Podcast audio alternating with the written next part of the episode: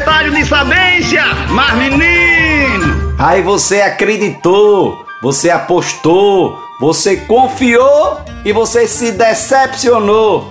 Essa é a regra da vida. Colocar toda a expectativa em uma pessoa, você vai terminar se frustrando. Tem uma expressão na palavra de Deus que diz assim: Maldito o homem que confia no outro. Ou seja, aquela pessoa que coloca todo o significado da sua existência na mão de alguém vai se decepcionar. Assim é a vida da gente. A nossa expectativa, a nossa confiança tem que ser em Deus e basta. Vamos sim apostar, acreditar nas pessoas, porém nunca colocar o significado da nossa vida, da nossa felicidade e do nosso futuro na mão de ninguém. Não vão conseguir corresponder às expectativas que a gente criou e cria.